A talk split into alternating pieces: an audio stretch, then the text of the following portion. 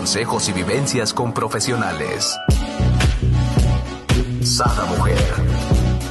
Un espacio para la mujer empoderada y plena. Un espacio para la mujer de hoy. Sada Mujer.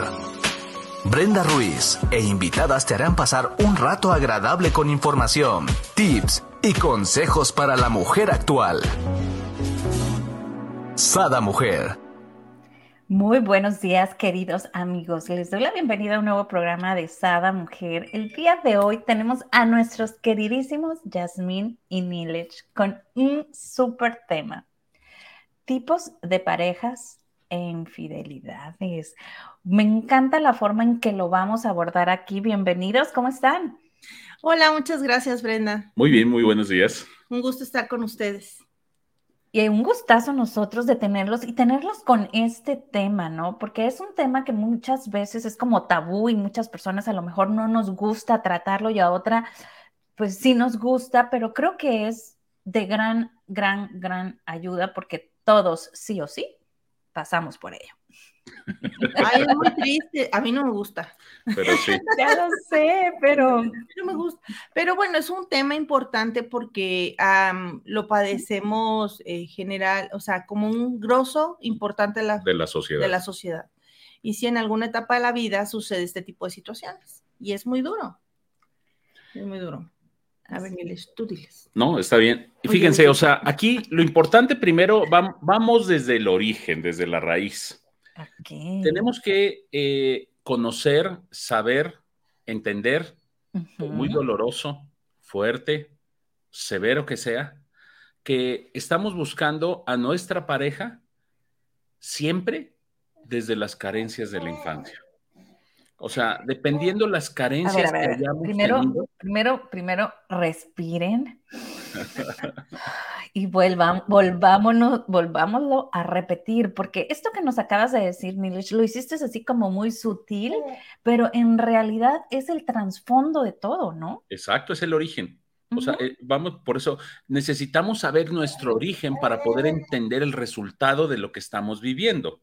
Porque de otra manera solo vemos el ambiente y pensamos que es casualidad, pensamos que es el azar, pensamos que es la mala suerte, o sea, que pues me tocó, porque tenemos la costumbre de considerar que la pareja que nos toca es por suerte, es por destino, es porque alguien dijo, mira, toma, te corresponde esta parejita, o sea, y quédate con ella. Pero no, lamentablemente no funciona así. Y digo lamentablemente porque la gente va a decir, entonces, o sea, no es el azar, soy yo. Hay que desmitificar al cupido que hay en nuestro cerebro, como la historia de Disney, ¿no? O sea, el cuento de hadas, eh, la única persona en 7 mil millones de, ah, no sé cuántas personas somos, sí, ¿verdad? Son 7 mil millones en el mundo. En mil. En mil millones en el mundo, ya somos 8, creo. Este, pero el tema está en que, que crecemos con, en, alguna parte de nuestro cerebro está esta fantasía en la cual, este, como con mucha inocencia consideramos que de plano no hay nadie para mí o solo hay uno y este, y para encontrarlo, imagínate. Qué complicación. Y entonces creemos que es un tema de destino, como dice Nilesh, y en realidad es un tema de programación de vibración. ahorita que lo dijiste es así, últimamente, digo, a mi marido le encanta ver eh, películas, ¿no? Pero últimamente ya tiene unos años donde hay muchas películas donde hacen como que la app para el match perfecto, o, eh, ¿no? Este, un, sinfín de, cosas, diferentes películas, ¿no? Donde arman como, como una aplicación para saber, ¿no? Fíjate, eso, eso que toca es un punto muy bueno porque va relacionado a esto mismo. O sea, como consideramos y pensamos que no tenemos la capacidad de encontrar una pareja porque no sabemos escoger. Esto puede venir de todas las personas que dicen, es que he tenido tan mala pareja que lo que pasa es que no encuentro al match adecuado, al que tenga las mismas cosas que a mí me gustan. Entonces, le dejo la responsabilidad a una aplicación. Y a ver si funciona o no, y hasta hacen garantías hasta cierto punto, pero en realidad, fíjate el nivel de egoísmo o de infantilismo es, a ver, mundo, humanito, que vas a ser mi pareja Adáptate a mí, sí soy perfecta. Exacto. es, una, es un tema de, muy infantil, realmente. Claro, y, nos vamos en todas las corrientes, ¿no? Porque también están las películas donde que son últimamente, donde creen en la pareja mm, alma gemela, ¿no? Que es para toda tu vida, que es tu pareja donde venían juntos desde el universo. Entonces empiezan en este viaje a buscarlo, ¿no? Entonces también por ahí nos, nos dicen, oh, es que tu media naranja, ¿no? Y, y necesitas tu otra parte. Y, voy a sonar trillada porque muchas veces he dicho, yo soy una naranja completa y jugosa y necesito otra igual, ¿no? No, nada a mitad, a mitad no. O por lo menos necesito un exprimidor, alguien que me exprima. Ay, está muy bueno. Sería el complemento, ¿no? La naranja y el exprimidor. Bueno, pero en realidad es saberte completo y que no te falta nada y que te vas a compartir. Y entonces esto de la media naranja es como encontrar tu otra mitad, tu otra persona que corresponde a ti. Bueno, siempre encontramos nuestra media naranja. Si lo queremos analizar así, siempre la encontramos, porque en realidad lo único que desconocemos es que traemos un letrero invisible que dice, me falta esto, necesito lo otro, este, quiero codepender, quiero este, manipular, quiero, o sea, esa parte que no nos gusta de nosotros no la conocemos. Entonces, cuando llega el, tóxico, la tóxica, que le está muy de moda, pues entendemos que nosotros tenemos una parte tóxica que ellos nos muestran o por la cual conectamos desde una necesidad. Y también está la parte transgeneracional. Dentro de nuestra psicología, si viéramos a nuestra... Eh, grupo álmico a nivel familiar, si pudiéramos verlo así, entenderíamos por qué hemos tenido estas experiencias, ¿no? A fin de cuentas, la vida es de experiencias también. Y entonces veríamos quién nos representa o a quién nos representa esa pareja, de quién estamos repitiendo historia. Eh, si, si mi, me lo invento, ¿no? Si mi bisabuela eh, no se relacionó bien y luego está la abuela, la tatarabuela y toda la línea de abuelas, ¿no? Mamá, abuela, bisabuela, tatarabuela. Y entonces todas ellas no se saben relacionar bien y padecieron cosas, siempre vamos a estar reaccionando a esa historia. O sea, en realidad, ¿reaccionas a tu entorno o estás reaccionando a tu pasado? Esa es una reflexión que necesitamos tener y esto es muy profundo. Estamos viviendo la vida de alguien más y reaccionando a esa historia en lugar de estar experimentando la propia. Somos una copia. Respiren. Qué triste, ¿cómo que somos una copia? Reaccionemos. Nada copias.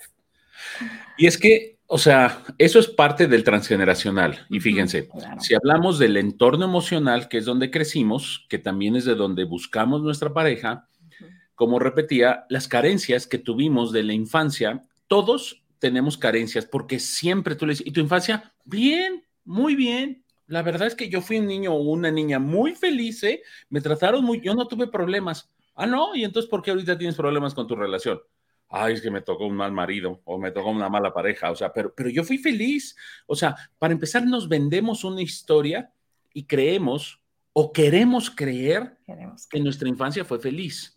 Sí, o sea, tanto para defendernos, porque es, como sentirnos vulnerables. O sea, si yo acepto o yo comprendo o entiendo que no fui tan feliz en mi infancia, es sentirme vulnerable o sentirme que algo me faltó y ponerme vulnerable ante los demás. Entonces, no lo admitimos. O sea, decir, no, no, no, no, yo, yo tuve una infancia feliz.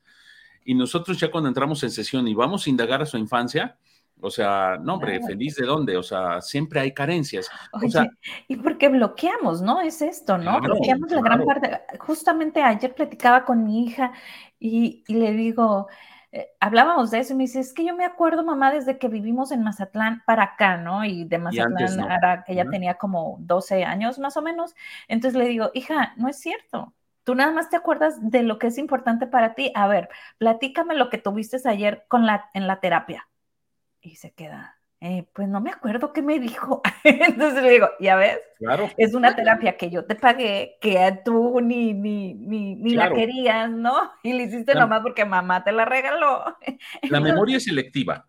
O sea, le digo, entonces nuestra mente es como que va agarrando y seleccionando nada más lo que le gusta o lo que quiere, ¿no? Y lo demás, pues lo desechamos. Hay que lo doloroso lo vamos a guardar.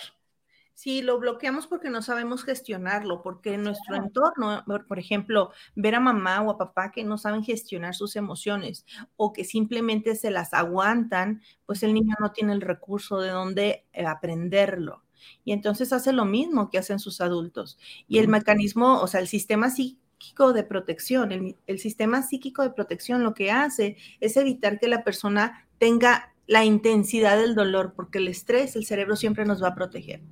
Ajá. Y bueno, regresando al tema que estamos hablando de estos orígenes de tipos de parejas y, por ejemplo, la infidelidad. La infidelidad es que tenemos, nos tiene que quedar bien claros que nosotros vamos a escoger la pareja que tengamos en base a toda esta información desde lo que vimos, lo que conocimos, las carencias que tuvimos, lo que demandamos, lo que queremos, pero también influye nuestro transgeneracional, también influye el proyecto sentido que vivimos, o sea, es un combo. ¿Sí? ¿sí? Todo este combo es nuestra información. Por eso decimos que es una programación, porque acuérdense que hemos platicado en otros programas que somos como computadoras nuevecitas, cuando nos están formando y se van cargando los programas, se van cargando los programas. Y esos son los programas de la clase de persona que vamos a hacer. Entonces, cuando hay esta situación de, por ejemplo, que se da la infidelidad, que es uno de los puntos en las parejas, porque puede ser infidelidad, puede ser alcoholismo, puede ser maltrato, puede ser codependencia, puede ser violencia. Violencia. Ahorita estamos hablando de infidelidad. La infidelidad puede venir por la situación desde lo que vimos y aprendimos. Por lo regular, cuando nosotros trabajamos con alguna pareja, con alguna mujer o hombre que dices que yo sufro o hago infidelidades, preguntamos invariablemente, ¿tus papás sufrían de infidelidad o vivían infidelidades? Sí. O sea, sí, es, un sí absoluto, sí. Mamá sufría mucho porque mi papá era muy infiel y ella lloraba y lloraba constantemente y siempre esperó que él cambiara, siempre quiso que cambiara, pero la verdad es que no, no se dio. No lo dejó por nosotros. Y fíjate, es, es que mucho de esto viene a nivel cultural, Brenda. El otro día se nos ocurrió poner un pedacito de la película de, de esta de Pedro Infante y Jorge Negrete de dos tipos de cuidado, creo que se llama. O, sí, donde cantan. Donde cantan esa, eran un cuervo y un loro, arrancando el plumaje. Entonces, ellos supuestamente eran amigos al principio de la película, porque le dije, a ver, ponla, porque ya no me acuerdo mucho de la película, solo de esa escena. Inicia donde ellos están supuestamente eh, con sus dos novias y ellos van hablando y le dice, tenemos que ponernos difíciles, ¿eh? porque ellas ya quieren que nos casemos y nosotros todavía no, porque aparte dice, ¿qué crees? Ella está pidiendo que deje a todas mis novias, pero ¿cómo se le ocurre? Eso yo no lo voy a hacer. Consciente. Exacto, o sea, fíjate, o sea, había un, y, ella le decía, es que tú tienes muchas, no, no son novias, solo son amigas, o sea, pero él trataba de defenderse y ella medio lo aceptaba. Entonces, si se fijan, traguemos ese bagaje cultural de que el hombre puede ser infiel. Porque dijiste traguemos o traemos. Traemos, es que tragamos. lo tragamos. También lo, tragamos sin cuenta. Este bagaje cultural. ¿Sabes esta sensación en las mujeres en esa película de ojalá y se quede conmigo? O sea, era un tema de, no, pues es que a, este yo lo domo o a este yo algo así. Y era como un ojalá y se quede conmigo. Y entonces, ah, bueno, yo lo veía así porque si no, porque aceptaba que porque conmigo sí va a cambiar, ¿no? Yo lo voy a cambiar, no, si somos unas heroínas. Por, aquí nos dice Mirna, buenos días, me encantó esa por uno tío. Peor. Por aquí no sé quién es, si nos pones tu nombre, dice, hola, hola, buenos días, saludos desde Guadalajara, y dice, pero sale lo doloroso y brinca en cuanto sientes la alerta que le detona el recuerdo. Así es. Entonces, fíjense, nosotros desde esta cultura que traemos de nuestro, y esto estamos hablando dos generaciones atrás, ¿eh? son abuelos. Los abuelos vivieron esto. Entonces, este, traemos este tipo de situación donde es lo que aprendimos y lo que conocimos. Entonces, parte de lo que comentaba Jazmín de nuestro transgeneracional, de repetir la historia de alguien, entonces imagínense, si mamá sufrió de infidelidades toda su vida, pero nunca se divorció porque había esta cultura de no, no, o sea, la mujer se casa para siempre, o sea, esto nunca se va a divorciar y tiene que aguantar lo que sea. Si la mamá lo aguanta, la abuela lo aguantó el doble, o sea, más. Y la abuela sufrió más infidelidades. O sea, yo conozco este, el recuerdo de, de una pareja que una vez le decía a ella al marido, es que tú me engañas. Y le dice, no, no, discúlpame, yo nunca te engañé yo te desengaño, porque tú creías que andaba con fulanita y yo andaba con perenganita, o sea, no, estabas equivocada, o sea, no, o sea, y aparte lo pretendía. no, yo creo. Decía muy con mucha gracia. Según sí, según él era muy gracioso. Vuelvo a lo de las películas. Y después le decía, mira, la verdad es que todas mis novias llegan agarradas de aquí hasta el monumento de la independencia. O sea, y, era, era algo así como para elogiarlo, o sea, y si se fijan, regresamos a lo cultural un hombre que tenía muchas novias, wow, un hombre, es un galán, o sea, y, y vámonos otra vez a la imagen de un Mauricio Garcés, o sea, yo recuerdo que al ser niño yo veía a Mauricio Garcés y las mujeres lo admiraban a pesar de que era un conquistador, o sea, ay, qué guapo, qué simpático, ay, sí, Mauricio Garcés.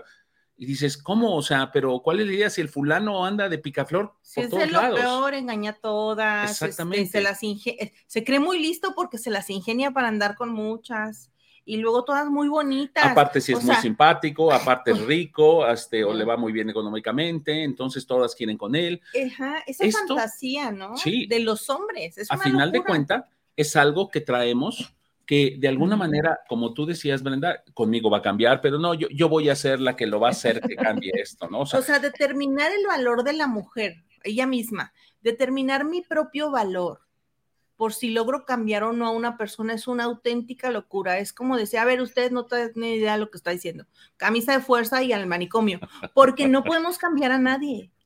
Eso de verdad lo digo así de broma, pero en realidad es que no podemos cambiar a nadie. En el único terreno que tenemos esta posibilidad es en nosotros mismos y eso con grandes esfuerzos y mucho enfoque.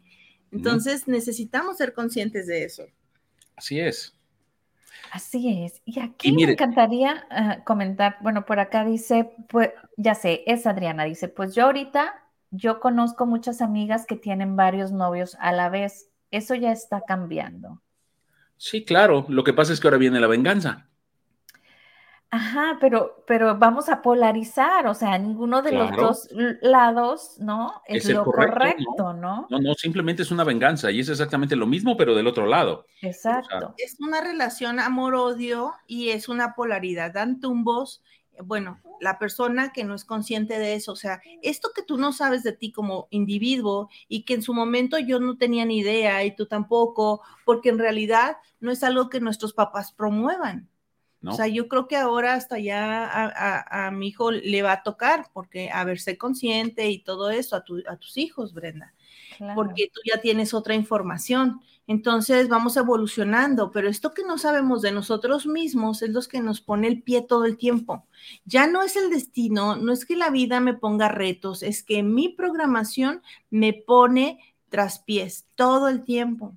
Y luego te dicen, ser resiliente. Sí, y aparte, este, fíjense, pues voy, a poner el ejemplo como con colores para que sea más fácil de entender.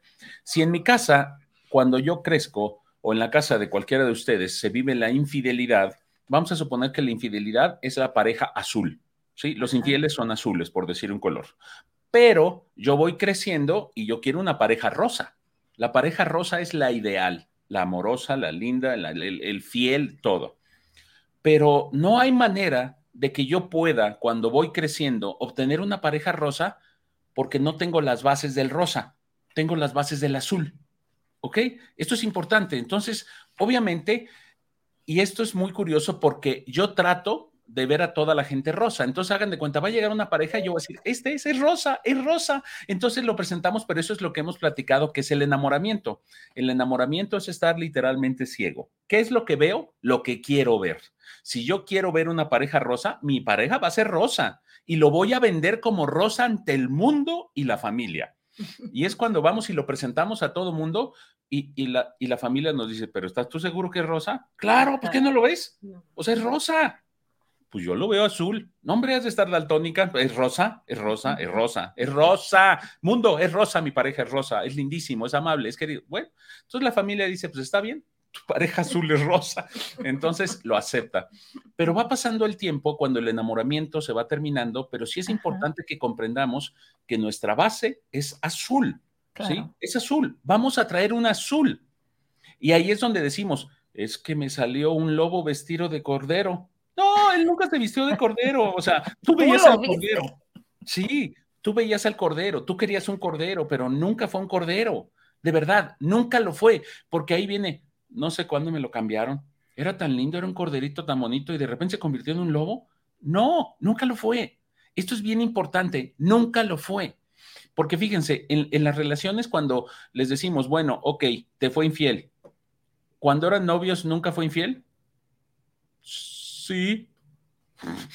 Entonces siempre lo fue. O sea, desde que era novio lo fue. Pero es que yo pensé que cuando nos casáramos se le iba a quitar. Ah, ahí está la situación. ¿Sí? Entonces, cuando se, se presentan y no se presentan, cuando la persona ya se hace consciente de la infidelidad o ya le duele, entonces es cuando se manifiesta. Porque también aquí vienen los siguientes puntos. Fíjense, la, esta situación de tener una pareja de infidelidad pueden venir por dos razones principales. Uno, es porque conocemos solo azul. Acuérdense, infidelidad es azul en este ejemplo. ¿eh? Entonces, pues vamos a traer una pareja azul. ¿Por qué? Porque son nuestras bases. No puedo atraer ni un rosa, ni un amarillo, ni un rojo, ni un verde atraigo azules, nada más. Pongamos que lo atraemos por X, Y o Z, no lo vamos a saber retener. No, no, Brenda, es que ni siquiera se acerca. o sea, no, hay manera. Haz de cuenta, yo traigo aquí un letrero que dice azules, azules bienvenidos. Cuando llega un, un rosa, ay, no, no, no, no. pero así, es un rechazo instantáneo. Es más, el rosa ni siquiera se acerca porque tampoco vibra con el azul. No hay manera. No hay manera, de verdad. Y se los topa. Hasta que no cambiamos nosotros, no, no, se los topa, hasta que no cambiamos nuestra programación de decir, ah, es que traigo mi tarjeta azul, déjame ponerle la rosa, entonces vamos a traer un rosa. De otra manera no lo hacemos. Y fíjense, como les decía, vamos de alguna manera a traerlo porque va a ser dos situaciones. Y estas dos situaciones vienen de nuestro transgeneracional. O sea, ya vimos que el origen es azul, son mis bases. ¿Sí? Es mi cimentación de lo que es la pareja. Eso es el origen. Es como construir una casa, esos son mis cimientos. No hay manera que la construya de otra forma porque es lo que conozco, es lo que sé. Es, es, es mi mapa. Y ojo, el mapa no es el territorio, pero es mi mapa, es lo que yo conozco. O sea, yo llego al tesorito que conozco porque es el mapa que me dieron. Entonces, a final de cuentas, es lo que tengo. Y ya que estoy en esta situación, puede verse de dos modos. Uno, voy a repetir la historia de todas las mujeres de mi clan de soportar la infidelidad porque es lo que se conoce. Todas las mujeres de mi clan han vivido azul, entonces obviamente pues yo vivo azul. Entonces voy a repetir la historia donde ellas sufrieron, uno, para pertenecer. ¿Por qué? Porque si a mí me llegase a tocar o cambio mi chip rosa y tengo mi pareja rosa, todas las mujeres de mi clan dirían, oye, pues, ¿y cómo le hiciste? ¿Qué pasó? Pues tú no has de ser de esta familia porque todas hemos sufrido mucho. Y eso es bien peligroso para el subconsciente. El subconsciente siente como, o sea, no pertenezco a esta familia, pues entonces ¿de dónde soy? O sea, ¿de quién soy? Y en automático boicoteamos la relación. Esto es uno de ellos. O la otra situación es que nos vamos a ir a la polaridad.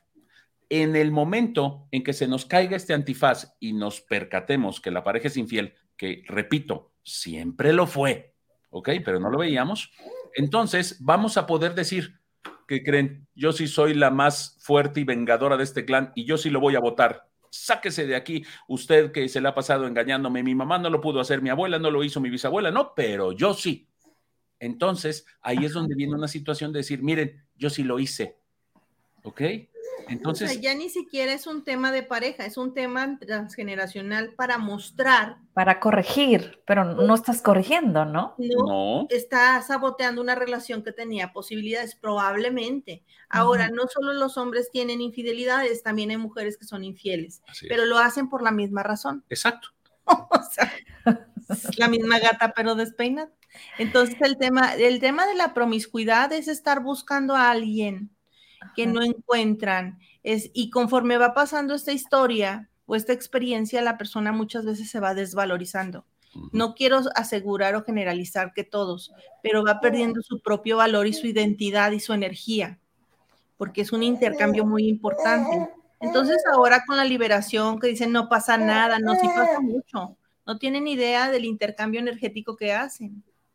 En Teta Healing se maneja que cuando hay una interacción sexual, se, es como si la otra persona se quedara con un pedacito de tu energía y tú con uno de ella.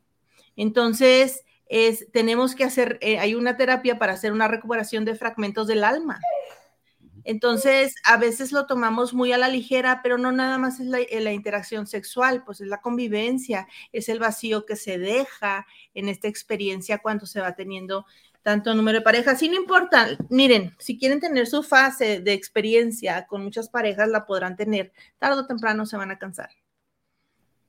Y en algún punto de la vida siempre vamos a tener que estar eh, frente a nosotros mismos, revisando nuestro actuar.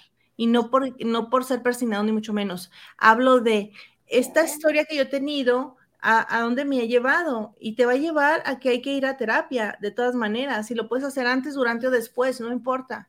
Pero es muy importante tener un proceso terapéutico para ordenar nuestras historias, nuestras ideas y poder encontrar un centro. Nunca lo vamos a poder encontrar afuera, tiene que ser un trabajo interior. Ok, respiremos. A mí me encanta mucho esta, esta información y recuerdo yo estaba muy chica, todavía no tenía ni tan siquiera, me pasaba por en mente a lo mejor tener una actividad sexual, ¿no? Y nos comentó a una plática, un retiro que fui, ¿no? Que eran, dice, imagínense que son como las extensiones de un arbolito de Navidad. Entonces, cada extensión es un personaje, cada foquito a lo mejor es con las personas que se que ha tenido alguna relación, ¿no? sexual.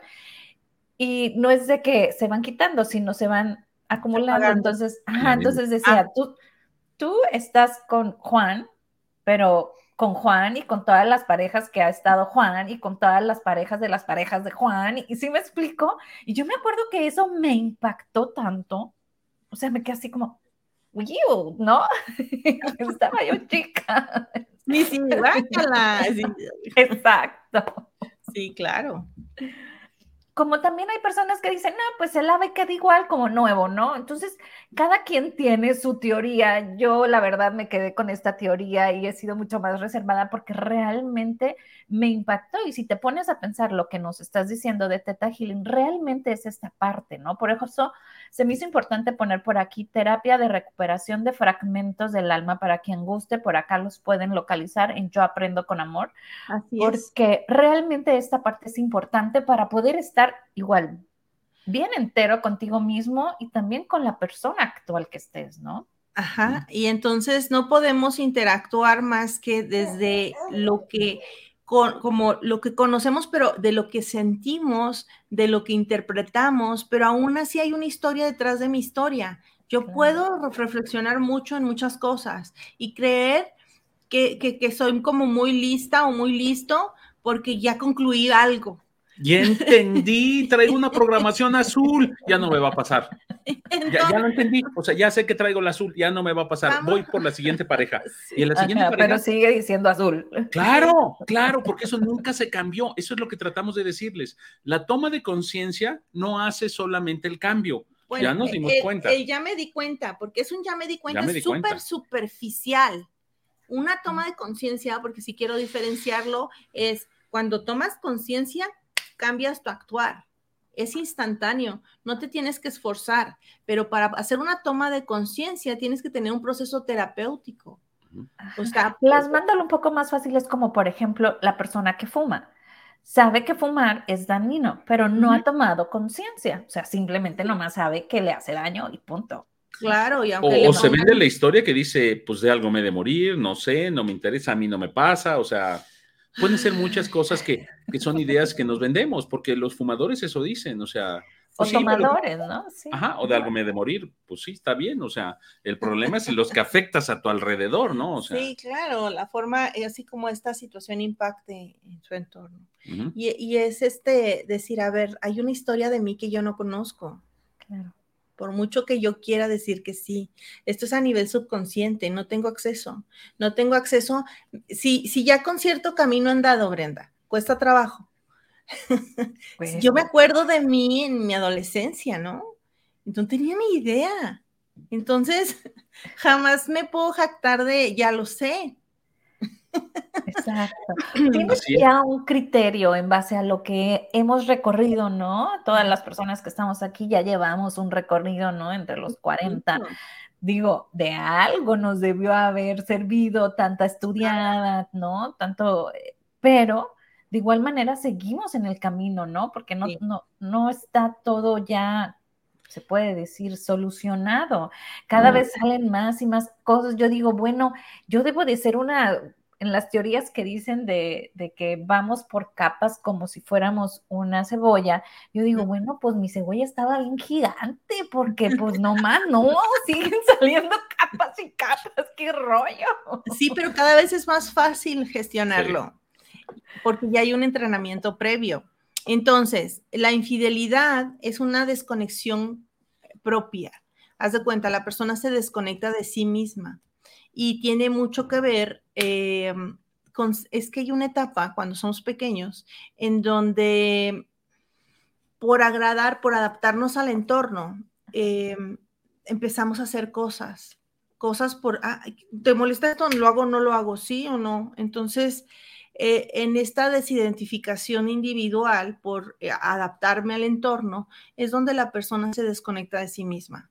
Y esto sucede muy temprano, muy temprano. Estoy hablando desde los dos, tres añitos de edad y todo hasta los 12 años. Esta fase de crecimiento en donde nos vamos adaptando al entorno, reaccionando y protegiéndonos y tratando de estar vivos como niños, somos indefensos. Y entonces, si tenemos un papá muy autoritario, una mamá, o sea, con actitudes no trabajadas, este, pues obviamente hay que ponernos a salvo de nuestros propios progenitores o de las personas que cuidan de nosotros. Y entonces ahí empezamos a crear lo que se llama el ego, esta personalidad que primero tiene la identidad familiar. En mi familia todos hacen tal cosa, ¿no? En esta familia se hace esto, se hace lo otro. Y entonces en esta fase de identidad social, eh, nos, desconectamos completamente de nosotros. Entonces ahí somos infieles hacia nosotros mismos. Esto que estoy diciendo es muy importante. ¿eh? Entonces, cuando nosotros pues no sabemos ni quiénes somos y estamos todo el tiempo tratando de agradar a los demás, pues ¿qué vamos a hacer? A mendigar amor. Fuerte. Fuerte, mi querida Yasmin. es que de verdad, porque crecemos con la ilusión de ojalá alguien me quiera, ojalá haya ese príncipe azul, esa princesa, mi reina, esa reina para mí, pero nosotros no somos, no llegamos, pero ni a nada, o sea, ni a, ni del servicio del rey, o sea, acordémonos no tenemos las medallas. Las chanclas vienen en pares. Yo no puedo pedir un zapato de charol si soy una chancla. Sí, un garache de hule de esos de playeros. Así es. Y fíjense, esto es, bueno, ya, ya hablamos de unas situaciones, pero también hay otra situación en la infidelidad cuando la persona aguanta, aguanta, aguanta, aguanta al infiel. ¿Sí? ¿Por qué también sucede estas situaciones? Fíjense, si nos volvemos atrás de que nosotros escogemos a nuestra pareja en base a las carencias de la infancia, siempre vamos a estar buscando a papá, a mamá o un yo. Son las tres formas de, que vamos a buscar pareja. Papá, mamá o yo. La menos, menos mal es el yo, porque ya no estamos en una relación de Edipo o de Electra. Ya estamos buscando un igual, ¿sí? ¿Por qué? Porque hay, esas son situaciones en donde extrañamos o queremos un compañero o se llegó a perder un gemelo, ¿sí? Esto es porque mamá tuvo un sangrado probablemente del primero al tercer mes y es porque venían dos y uno se va. Entonces, cuando se va uno, esto queda una carencia, una ausencia de decir extraño a mi gemelo. Entonces se busca en la pareja un doble, es lo que se llama un doble. Entonces puede ser un doble de uno, un doble de papá o un doble de mamá. Pero cuando son doble de papá y doble de mamá, ya que la relación va avanzando y lleva tiempo, estas son las parejas, y aquí están las palabras clave. ¿eh? Si tú a tu pareja le dices papi, papito, papá, porque nos vendemos la idea de, es que cuando tuvimos un hijo, le dijimos, este, ay, es que tú eres papá y mamá, y ellos se decían a sí mismos, oye papá, oye mamá, para que supuestamente el niño oyera y empezara a decir eso. Esa es la historia que nos vendemos, ¿eh? Pero terminamos diciéndole a la pareja papi, papito, papá. Entonces, y después les preguntamos, ¿y cómo te trata? Ay, es que yo estoy esperando que llegue porque siempre que llega me trae algo, me lleva, me hace, me quiere, me apapacha. Ok, entonces ahí es donde nos damos cuenta que se está viviendo una relación incestuosa, simbólica, donde, por ejemplo, esta mujer añora el cariño de papá o la atención de papá, Y como es papá para el subconsciente, este hombre puede tener muchas parejas y la mujer lo va a tolerar, va a decir, bueno, está bien, está bien, pues es papá, papá puede tener parejas, pero mientras me quiera, me vea y me atienda, yo no me preocupo. Entonces ahí es donde se tolera y se permite que haya parejas. El problema brinca cuando sentimos que este aparente papá simbólico encuentra otra hija. ¿Cómo? Ah, ah, ah, ¿Quieres otra hija? O sea, yo te permito tener parejas, pero no otra hija. O sea, yo soy la hija. O sea, no, puedes venirme a decir que ya tienes otra hija. Ahí es donde brinca y dice yo, no te voy a tolerar ya las infidelidades. Pero no es la infidelidad. Si se fijan, es la carencia de lo que ya no se le está es dando. La necesidad de amor. Esto es, esto es bien fuerte, pero hay que tenerlo claro porque por eso muchas personas, ya sean hombres o mujeres, porque es de ambos, es igual, toleran la infidelidad. Mientras se les siga tratando bien, y si se fijan, esto es algo que se decía mucho. Ay, mira, por mí que tenga las mujeres que quieran, mientras a mí no me falte dinero y esté yo bien, lo voy a tolerar. No es cierto. Le da algo más que siempre añoró de papá por eso está en esa situación que se le permite que tenga parejas. Y por eso también se puede dar que la mujer diga, ay, bueno, pues yo también puedo tener mis parejas porque pues, es papá. Y también el hombre se va a hacer de la vista gorda. O sea, va a decir, bueno, está bien, no hay problema. O sea, porque cada uno está cubriendo la necesidad de la infancia. Dije, se va a hacer de todas las vistas, la flaca, la gorda. Eso me reí, dije, mi cabeza de veras. ¿Se fijan cómo funcionamos? Y todo esto es inconsciente. Es impresionante. O sea, realmente cuando dices, es que hay que darlo todo por amor, híjole, tiene, es una navaja de dos filos, ¿eh? Porque qué es lo que estás dando, desde dónde lo estás dando y qué recibes, o sea, ¿qué le llamas amor? Oye, y volvemos a lo que nos dijiste hace rato, migajas. Sí, sí, anda uno mendigando amor. Ojalá me quieran vamos a entender que esto es un instinto biológico, la supervivencia y el colectivo, o sea, el pertenecer al clan, a un clan, a cual, al que sea. Entonces, porque en grupo sobrevivimos más, es instintivo completamente. Pero si sabemos esto y sabemos conscientemente que no estamos solos, que en realidad puedes convivir con más gente que tu clan, obviamente el riesgo es que, como al no ser de tu familia, pues es menos seguro, teóricamente hablando, ¿no? Pero en realidad, eh, entre más amor hacia ti mismo tengas o hacia ti misma, este, y puedas construirte una psicología mm, eh, trabajada y, puedas vibrar distinto, pues obviamente el mundo va a ser más seguro para nosotros, en lugar de estar de forma instintiva, casi como cavernícolas, que bueno, todos tenemos un cavernícola interior, debemos verlo así porque es nuestro instinto de supervivencia. Y entonces aquí el tema es saberlo evolucionarnos a nosotros mismos, no para ser superior a nadie más, es para tener mejor convivencia, mejor calidad de vida, porque si todos nos sumamos al trabajo interior, vamos realmente a estar aportando algo hacia nosotros y hacia los demás. O sea, realmente nunca nos podemos quedar solos. Siempre vamos a encontrar a alguien con, que, con quien vibremos o conectemos, pero ya a otro nivel no desde las necesidades, desde las carencias, desde el hueco, desde querer compensar esa sed insaciable, porque no, no es así, es como un hoyo negro, ¿me explico? Cuando somos pequeños y vamos creciendo y vamos teniendo este tipo de fases que no han sido acompañadas de una manera idónea, vamos teniendo huecos. Y esos huecos solo los vamos a llenar nosotros, reconstruyéndonos. Aquí viene una parte que me encantaría mencionar, ¿no? Es sumamente importante que lo detectemos y lo padre es que lo puedes cambiar, ¿no? Para eso están los expertos, ¿no? Entonces es, o sea, no, no es así como que, híjole, no, pues yo ya estoy casada, tengo, no sé, 10 años en esta relación con esta monotonía o con aceptando esto. No es, eh, no es decir, ah, ya lo dejo, voy a tomar la decisión. No, no, es empezar en terapia, es empezar a hacer pequeños cambios y a lo mejor hasta esa pareja se, se, se fortalece, ¿no? Claro, y es que, fíjense, nosotros por lo regular nunca recomendamos la separación. ¿Por qué? O sea, porque es pan con lo mismo. Acuérdense, traigo un letrerito azul. O sea, es que, bueno, ¿me recomiendas que lo deje? No, ¿por qué? Porque si aquí ya llevas un trabajo andado, un camino andado, o sea, yo considero que es mucho mejor de alguna manera tratar de rescatar la relación. Si de todos modos ya no se pudo, bueno, ya es otra cosa. Pero si tú dices azul y lo dejas porque es azul, te vas a encontrar otro azul. Entonces es lo mismo, ¿sí?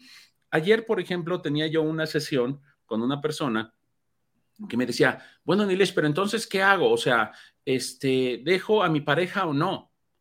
Es que si la dejas es lo mismo, o sea, es que ella ya no quiere aceptarme, pero fíjense, eh, había problemas de infidelidad precisamente, él había sido infiel. Entonces le digo, bueno, ¿desde cuándo viene el malestar? ¿Cuánto tiempo tienen de casado? Pues 12 años. Ok, ¿desde cuándo se presentó esta situación? Desde que nos casamos. siempre fue así. Entonces, este, ¿cuántas veces ella te ha dicho, bueno, está bien, te perdono y lo volvemos a intentar? Todas hasta esta última ya no quiso. Le digo, entonces fíjate cómo lo que tú estás buscando es una mamá que te perdone y te diga, porque eso solo lo hacemos con mamá, es a nivel inconsciente. Fíjense, cuando nosotros hacemos algo que le molesta a mamá, ay mamá, perdóname, por favor, perdóname, ya, ya voy a cambiar, voy a ser distinto, perdón, perdón, perdón, perdón. Y mamá diciendo, ay, bueno, ¿ya me perdonaste mamá? Ya, ya te perdoné. Ay, gracias. Y volvemos a hacer lo mismo. O sea, en cuanto vemos que mamá sonríe, volvemos a hacer lo mismo. Entonces le digo, mira, aquí no se trata de que tú le digas a tu mujer que quiera que lo intenten otra vez, demuéstraselo. Ya no, ella ya no te va a decir sí otra vez, demuéstraselo. Si realmente quieres hacer una cosa, hay que demostrarlo, hay que cambiarlo, hay que hacer las cosas diferentes, porque como las venimos haciendo, nos va a dar el mismo resultado. Entonces es importante que nos demos cuenta que siempre estamos tratando de que alguien nos solucione la situación o que la vida o que Dios o que la suerte o quien sea, pero no nosotros. Primero Dios y esto va a mejorar. Exacto. Lo, lo mejor viene en, como en el mañana, ¿cómo es esa frase? Sí, o sea, como que lo mejor ya viene. Lo mejor le, está por venir. Está por venir el famoso porvenir. Y entonces siempre estamos a la expectativa de lo mejor, pero no entendemos que lo mejor lo puedo construir. Si no pongo manos a la obra, no va a suceder. Así es. Nos quedamos así. Respiremos. Es, es, es, que esta falta de conciencia, o sea, no se trata de que no hay esperanza, al contrario, si no tomas acción, no hay esperanza. Si tomas acción, hay esperanza. Es como se puede dar el cambio. Ajá. Así es. Y yo tenía apagado el micrófono, con razón yo hablaba. Ah, pues ya. Ah, ok. Bueno. Sí, dijimos, ¿por qué hubo ese silencio? Pero bueno, Brenda se quedó sin palabras. Dijo, oh, ya, esto sí es terrible. no, y definitivamente, ¿no? Es, totalmente, digo, acertaba con lo que nos están platicando, ¿no? Aquí me di el tiempo de poner todos los programas que tenemos acerca de nuestros ancestros, los puse en comentarios, me encantaría para la gente que nos está escuchando, vayan a nuestra plataforma en redes sociales de Sada Mujer y puedan entrar y ver todos los programas de cómo afectan nuestros ancestros. Ojo, no es que lo hicieron mal, ni que no, nada está mal, nada está bien, simplemente es lo que nos tocó vivir, por algo nos tocó vivir y es hacer, como decíamos, ¿no? Esta conciencia para que haya una mejora, ¿no? Y no y no solamente pensemos en nosotros egoístamente, que sí está bien, pero también en nuestra descendencia, ¿no? Ay, sí, hay mamás que yo he oído, ya ellos que se las arreglen. Entonces, obviamente, este, eh, ¿desde dónde se dice eso, no? Obviamente debemos entender que como padres, pues no podemos manejar todos los hijos hasta ciertas edades. Entonces, sí, van, van a tener los recursos que nosotros les transmitamos. Eh, y sí se las van a arreglar como puedan, pero si tú puedes hacer algo para mejorar tu calidad de vida, que es lo más importante para tener una evolución pues más consistente, y no ir evolucionando, pues sí, va golpe tras golpe y, o sea, es que aprender sin amor es muy complicado, sufre uno mucho. No, y fíjense, aquí viene otra situación importante. Hay veces que pensamos que si ya somos personas de 50, 60 años, pues ya, mira, ya, ya no voy a cambiar, ya no voy a hacer nada distinto, ya, mi, mi familia ni modo, o sea, ya, que ellos vean qué van a hacer. Eso es un grave error. Aceptan el infierno, ¿no? O sea, se resignan. Es un grave error porque no importa la edad que tengan, se puede hacer el cambio. No importa, ¿eh? Y si nosotros hacemos un cambio, podemos lograr que la generación de abajo, o sea, los hijos, hagan de cuenta, estoy hablando de un hombre o mujer de 60 años, que diga, ¿sabes qué? Lo entendí, lo comprendí y voy a trabajar en mí. Voy a hacer la diferencia. Cuando esto sucede, logramos atraer la atención de los hijos, probablemente de sus 40 años, de los nietos de sus 20 años, que volteen y digan, ah, caray, mi abuela, mi abuelo está haciendo algo diferente, está haciendo cosas distintas. Wow, yo veo que es feliz, yo veo que es plena, yo veo que cambió muchas cosas. Ahí es cuando estamos dándole otra dirección al clan. ¿Se fijan? O sea, sí podemos hacer la diferencia, no solo en nosotros, sino en las descendencias, aunque ya haya nacido, porque estamos mostrándole un camino distinto. Hagan de cuenta, esto es como la famosa vereda, ¿no? Ya ven que si vamos, cuando vamos este, en el bosque o en algún lado que vamos así, caminamos por una veredita que ya está hecha por lo regular, porque es más fácil. O sea, es más fácil caminar por donde ya está una veredita chiquita que, que ya no hay piedras, no hay pasto, o sea, por ahí vamos más fácil. ¿Qué pasa si empezamos a abrir brecha por otro lado? Otro camino. Es como decirle al clan, también por acá se puede, ¿eh? Y si el clan ve y dice, pero es que yo veo que es mucho más feliz que acá, porque acá todos van y tienen la misma cara y yo veo a mi abuela que es más feliz o a mi abuelo que es más feliz, yo quiero irme para allá. Es mostrar esa diferencia. Sí se puede hacer el cambio, no importa la edad que uno tenga. Wow, fuertes revelaciones. Sí, porque ahí caemos con que, no, ya, yo ya estoy viejo, no, ya, ya, mira, ya, mi edad, ya que va. O sea, eso es muy de, nuestra familia que nos dice, no, ya esta edad, yo ya, mira, mijito, ya, yo ya no hago nada. O sea, no es cierto.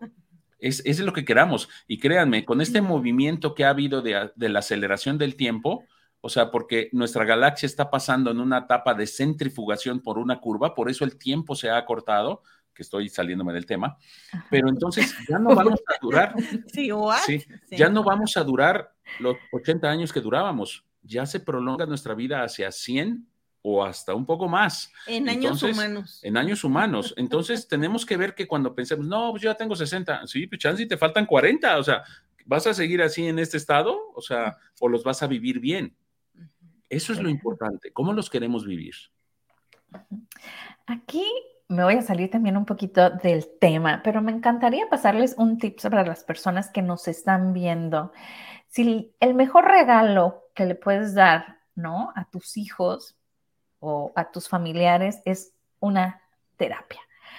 Yo no sé, deberían de regalarlas así como con una tarjetita envuelta para que uno realmente sienta, ¿no?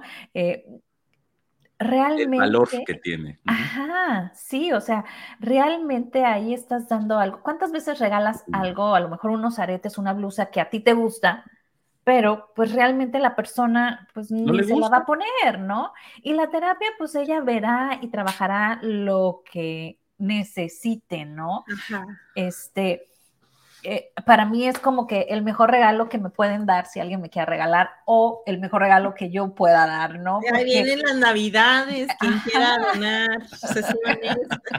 y aquí pues ya viene Thanksgiving, el 24 de noviembre, también cumpleaños de mi padre, por cierto. Ah, mira, qué bonito, felicidades. Este, entonces, hagamos esta actividad, ¿no? De, de, de, hacer esta conciencia de este cambio de, que, de, terapia. A mí me encanta porque yo de repente tenemos un chat en la familia y les pongo eh, terapia y les pongo las horas, las fechas y cada quien, ¿no? A qué horas y así como que ya, así como que, ok, mamá, ¿no? Sí, no, no saben ni de qué es ni para qué, pero realmente yo sé que en cada una de las terapias algún cambio en positivo han hecho en, en sus vidas y en su visión algo ha modificado, ¿no? Por ejemplo, ayer me platicaba Brenda Ay, dice, me dice que, que, no tengo novio por como te vi a ti sufrir en tus relaciones. Y yo, ¿no? Entonces, obvio, obvio ve cosas de malas de su madre. Entonces yo pudiera decir, no, entonces no, le doy la terapia, ¿no? Al contrario, es, mijita, elimina todo lo que hayas visto, ¿no? Malo de tu madre y de quien sea, ¿no? Ajá, y es que fíjate, no es que lo vea, ya la interpretación es así, es lo siente. Claro. Los hijos sienten, o sea, antes que lo que nuestros sentidos ven como tal, sentimos la vibración. Entonces nos alineamos a eso y es, es un sistema de supervivencia. Es un sistema de supervivencia que nos queremos proteger de esas angustias. Y sí, la, la manera en que nosotros abordamos nuestras relaciones en edad temprana repercute en, cómo lo van a hacer nuestros hijos. Y entonces dice, ay, no, ¿para qué? Yo no quiero batallar. Claro, si se fijan, hoy el día estamos eh, experimentando y, por ejemplo, eh, los que somos contemporáneos sobre los 50 años, que tenemos hijos, nos vamos a dar cuenta que los hijos de esta generación no se quieren casar. Bueno, soy más chiquita, pero sí. Bueno, sí, o sea, alrededor, ¿no? Desde 45 desde los 40 a los 55, más o menos. Yo también un poquito, Nile. Cinco años cuentan. Claro. Vámonos desde los 45 a los 55. me encanta porque eh, realmente yo, ¿no? Desde mi ego, ¿no? Puedo decir, ¿cómo? Nunca me vio llorar, ¿no? Bien lo que tú me estás diciendo, ¿no, Yasmín? Nunca Lloré, lloré enfrente de ellos, siempre era cuando me estaba bañando la regadera, siempre me mostré fuerte, entre, o sea, nunca les faltó nada. O sea, yo puedo decir, ¿cómo? ¿No? Pero le dan las características y cuando ya ve que alguien va a abordar, ah, no, y ella lo aleja, ¿no? Y, entiendo, ¿no? entiendo esta parte. ¿Por qué? Porque vibramos, ¿no? Entonces, ella a lo mejor no vio el sufrir y no fue una mamá de, ay, la víctima, la mártir, pero sí sintió la vibración de su madre, ¿no? Que... Sí, por supuesto, todo, todo, todo, se percibe. Mira, el otro día vimos una película que está bastante buena, que se las recomendamos para que vean lo que no se tiene que hacer. Se llama Madre para Rato. Hay Madre para Rato. Hay Madre para Rato. Y entonces la película está muy interesante porque habla de los, bueno, de la mamá que fallece y no se las voy a espolear mucho, pero el, el, punto que quiero compartir es que me dio sentimiento la película en algún punto. Y entonces no es que tuviera yo los ojos así escurriendo lágrimas, ni hinchados, ni nada. Y entonces pasó mi hijo, ¿qué tienes? la película me hizo llorar, pero así, pero apenas si me vio, o sea, fue un instante. Entonces, los hijos no sienten. O sea, ¿cómo fue que llegó justo cuando yo acaba de echar una lagrimita por la peli, no? Definitivamente. Oye, desde el que está allá en Ensenada, ¿no? Llama ah, justo en el momento y con el tono de voz, por más que yo le diga, no, todo bien, no mamá, pero este, y empieza a preguntar por todos, pero está bien Samuel, pero está bien, ¿no? O sea, ¿qué le preocupa a mi mamá? Porque es, ¿no? Claro, por supuesto. Y fíjense, aparte, lo que yo comentaba de que estas generaciones no se quieren casar, porque por fin, por fin, hubo un entendimiento. O sea, yo siempre lo he dicho, o sea, ¿cuál es el entendimiento? Hubo un entendimiento porque yo siempre le he dicho que la sociedad nos presiona y cuándo se casan y cuándo se casan y van a vivir felices. O sea, ¿y felices de dónde? O sea, ¿tú eres feliz? No, tú eres feliz, no, tú eres feliz, no. ¿Quién es feliz? O sea, ¿por qué me dicen que me case donde yo veo que esto va al desastre? O sea, esto es como el chiste que yo siempre les digo de sal tú porque me ganó la risa. O sea, que son dos presos que se van escapando y ya cuando van a subir a una coladera y, y, se están peleando a ver quién sube primero, sube uno, mueve la coladera y hay un policía que le da con la macana aquí, ¡pum!, le revienta todos los dientes se vuelve a bajar y le dice al amigo, sal tú porque me ganó la risa. O sea, y ahí va el amigo, ¿no? O sea, para que lo frieguen también. Entonces, haz de cuenta, yo considero que todas estas personas de la sociedad y los papás, no es que te tienes que casar. O sea, a ver, ve tú para que también te gane la risa, ¿no? O sea, y te den tu carambazo porque a mí ya me lo dieron. Entonces, estas generaciones nuevas dicen, no, a mí no me la vas a hacer. O sea, yo veo lo que están viviendo todos y no hay referencias buenas. De verdad, no hay referencias buenas. Sí, todo está como muy triste. Sí, entonces dicen, no, hombre, ¿para qué? Mejor yo me quedo soltero. Por eso no se casan.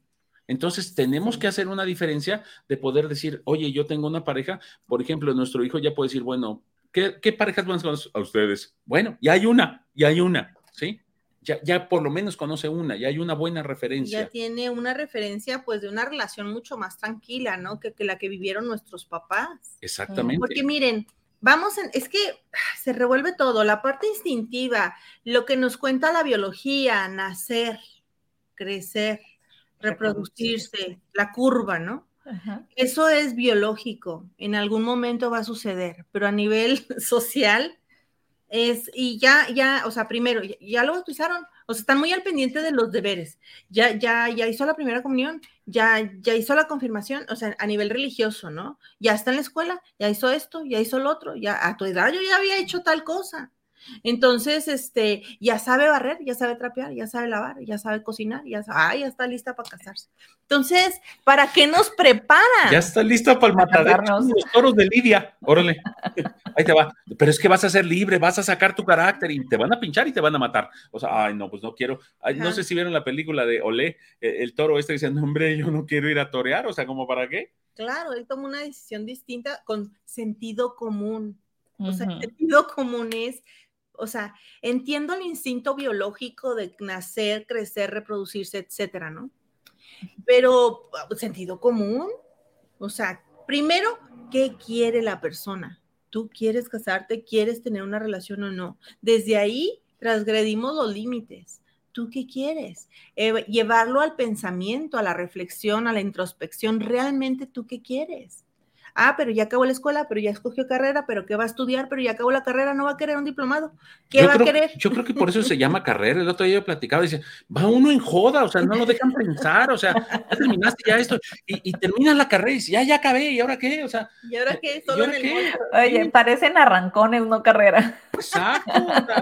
O sea, yo no sé por qué le llaman, es una carrera universitaria porque de verdad te traen como en joda para que salgas y sabes que si lo analizamos, Brenda, y, decimos que vemos que el sistema educativo nació en Prusia eh, cuando se estaban dando lo de las guerras porque necesitaban soldados y empleados, pues oye, apresúrate, ya necesito más empleados, ya necesito más soldados. Entonces, hace cuenta, los cocinaban, pero como express. O sea, porque de verdad, cuando nosotros escogemos carrera, no tenemos idea de nada de nada. O sea, yo creo que más o menos podríamos venir, que es lo mismo que hacen las generaciones de ahora, como que lo retrasan más y, van tardándose más en la carrera o dicen esto no me gusta y se cambian. Pero es lógico porque es una presión tremenda donde si no se conoce uno a sí mismo, pues menos va a saber qué quiere. Claro, y aunque terminen la carrera, no saben tampoco qué hacer. Entonces, realmente es irnos madurando. O sea, yo creo que lo más ideal es enseñar a discernir, a pensar, a diferenciarse, a, a poder entender qué es parte mía y qué es parte de algo más, a tener el autoconocimiento. Y, obviamente este gran receso que están haciendo los jóvenes es bastante bueno, o sea, no tiene nada de malo. Este, cuando tengan hijos, sus hijos van a llenarse de esta nueva información que ellos adquieran, porque el autoconocimiento también viene de un espacio solitario, por lo menos un año. O sea, imagínate una persona que en un año no salga con nadie.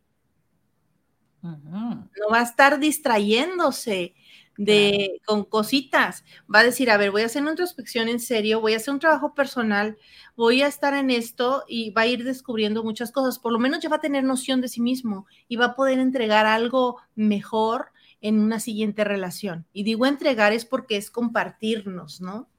Claro no porque vaya a ser esclavo de alguien abusados, porque lo van a decir, uy, tú dijiste que te entregaras y ahí, y ahí me pasó tal. No, no, no. Yasmin lo dijo. Hay que hacernos responsables de nosotros y nuestras decisiones y tener y sacar la sabiduría de las experiencias, las que sean buenas o no tan buenas. Correcto. ¿Y qué creen? Se nos acabó el tiempo. Buenísimo, buenísimo el tema como siempre. Pero échense un clavado a las redes sociales de Yo Aprendo con Amor Oficial y también a las redes sociales de Sada Mujer, donde hay bastantes temas que hemos visto con nuestros expertos de bio, bioneuroemoción y psicomática clínica, ya ves, siempre le cambio el nombre. Es que no está fácil la palabra bio, neuro, emoción. O sea, es que todo va junto, la biología con las neuronas y con las emociones. Todo es un sistema biológico a fin de cuentas. Y el otro es psicosomática, o sea, nuestra psique, lo que, lo que somatiza clínica. Es psicosomática clínica porque si ya tienen un diagnóstico ya podemos ver también sobre dónde va el pues tiempo. con todo vamos sí, a cambiar todo. Todo. Abrazo fuerte a la distancia, muchísimas gracias. gracias. Nos vamos con tu canción. Estada mujer, este es tu momento. La la la la la. La la la la la. La la la.